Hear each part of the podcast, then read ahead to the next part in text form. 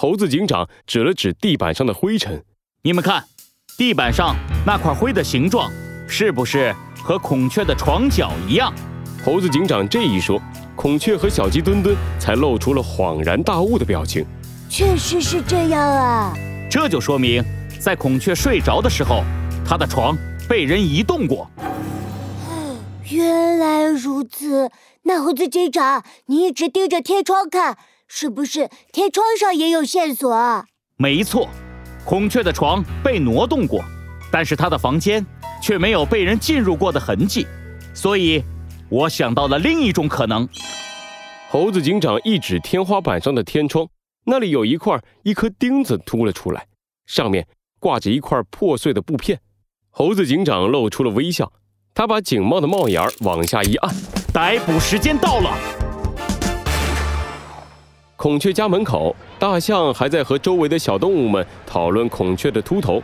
猴子警长带着小鸡墩墩和孔雀走了出来。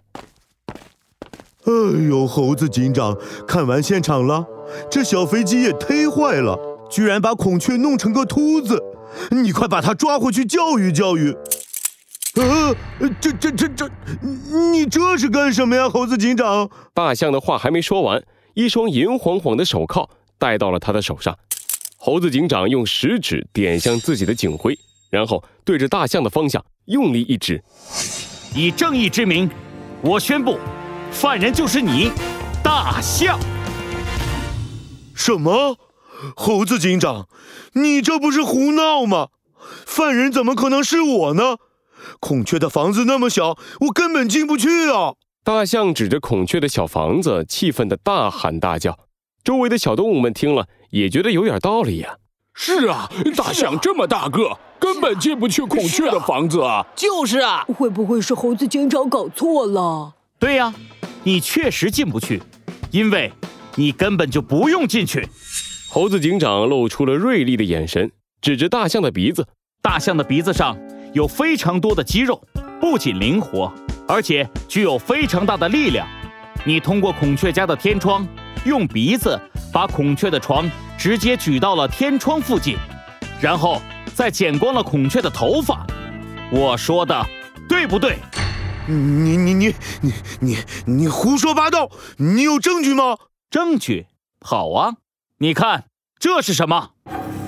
猴子警长从口袋里掏出了一个透明的证物袋，里面装着从孔雀家的天窗上拿到的碎布片。这，这是……一看到碎布片，大象下意识的就要去捂住自己的袖口，那里有一块破损的痕迹。可是已经来不及了，猴子警长早已给他戴上了手铐。这块碎布片就是从你的衣服上扯下来的，因为孔雀的家对你来说实在太小。所以，在把鼻子和手伸进天窗时，你的衣服被扯下了一块布片，恐怕你自己都没有注意到。这就是你的犯罪证据。听到这里，大象好像失去了全身的力气，一屁股坐到地上，承认了自己的罪行。嗯，没错，是我干的，对不起。这头孔雀平时最喜欢嘲笑别人，尤其是喜欢嘲笑我的秃头。我就想让他也尝尝被人嘲笑的滋味，是我做了蠢事，我我以后再也不敢了。真相水落石出，森林又恢复了往日的平静。小鸡墩墩经过这次事件，又坚定了自己的决心。哎，猴子警长太帅了，我也要当一名警